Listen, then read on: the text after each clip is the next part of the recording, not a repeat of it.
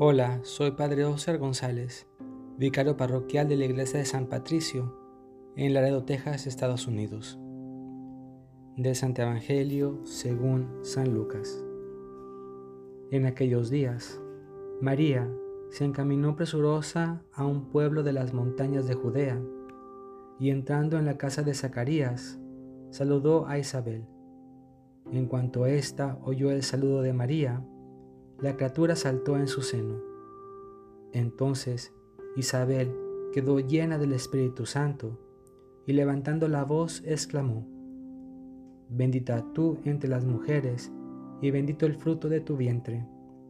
¿Quién soy yo para que la madre de mi Señor venga a verme? Apenas llegó tu saludo a mis oídos, el niño saltó de gozo en mi seno. Dichosa tú que has creído, porque se cumplirá cuanto te fue anunciado de parte del Señor. Entonces dijo María, mi alma glorifica al Señor y mi espíritu se llena de júbilo en Dios mi Salvador, porque puso sus ojos en la humildad de su esclava. Desde ahora me llamarán dichosa todas las generaciones, porque ha hecho en mí grandes cosas el que todo lo puede.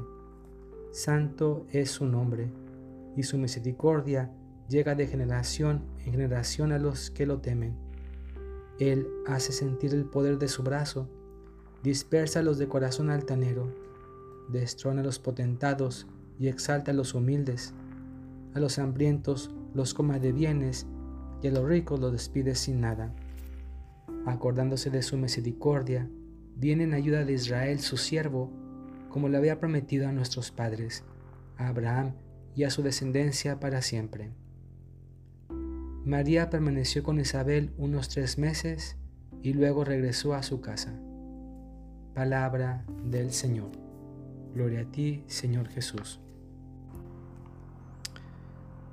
Dentro de los temas que podemos reflexionar de este Evangelio, aparece el tema de la maternidad divina de María. Y sabemos que este es un dogma de la Iglesia Católica. Dentro de otros dogmas marianos también que existen, Empecemos por definir lo que es un dogma. Los dogmas son verdades contenidas en la revelación divina que conforman puntos centrales de la doctrina católica. Se basan en las escrituras y la tradición de la Iglesia y son promulgados en concilios o por el Papa. Los dogmas son productos de largas reflexiones de la tradición a lo largo de los siglos y tienen como objetivo fortalecer la fe y no limitarla. Y también tienen sus fundamentos en la palabra de Dios, como lo vamos a ver enseguida. Hablando de este dogma mariano de la maternidad divina de María, veamos qué nos dice este Evangelio. Y vemos que en primer lugar aparece María que visita a su prima Santa Isabel. Y dice el texto que Isabel quedó llena del Espíritu Santo al encontrar, al saludar a la Virgen María. Lo primero que podemos decir es que la presencia de María nos da el Espíritu Santo. También vemos que Isabel dice las siguientes palabras. ¿Quién soy yo para que la madre de mi Señor venga a verme? Allí Isabel está declarando directamente la maternidad divina de María diciendo la madre de mi Señor. Y también dice Isabel, porque se cumplirá cuanto te fue anunciado de parte del Señor. Ahí también Isabel está diciendo claramente que el ángel Gabriel dice de la parte del Señor, de Dios Padre, a María que ella va a concebir por obra del Espíritu Santo. Entonces Isabel identifica al Señor que lleva en el vientre María, al niño Jesús, lo identifica con el Señor que le fue, em, por el cual le fue dado el mensaje de la anunciación. Entonces vemos ahí como, como poquito a poquito Isabel paso a paso nos fue revelando la maternidad divina de María. Y vamos a hablar de, por lo menos vamos a mencionar que existen otros tres dogmas marianos. ¿Cuáles son? El eh, segundo dogma mariano que aparece es el de María siempre Virgen. Este, este dogma lo encontramos en la visitación de María a Santa Isabel. Perdón, este dogma lo encontramos en, San Lucas 1.34, cuando María, cuando María dice, ¿cómo será esto posible si no conozco varón? Este es el dogma de María, siempre virgen. El tercer dogma mariano es el dogma de la Inmaculada Concepción de María. ¿Dónde encontramos este dogma anunciado?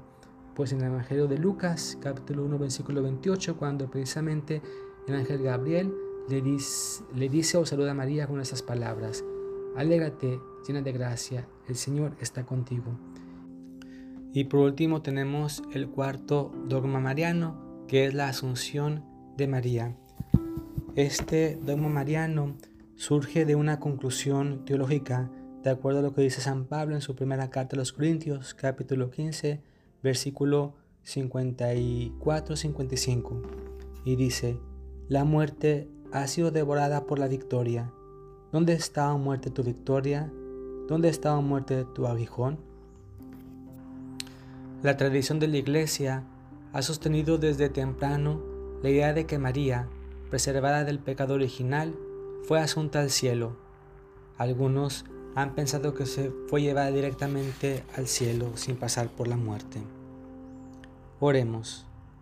Dios Todopoderoso y Eterno, que inspiraste a la Santísima Virgen María cuando llevaba ya en su seno a tu Hijo el deseo de visitar a Isabel, senos que siguiendo las inspiraciones del Espíritu Santo podamos, con María, proclamar siempre tu grandeza. Por Jesucristo nuestro Señor. Amén.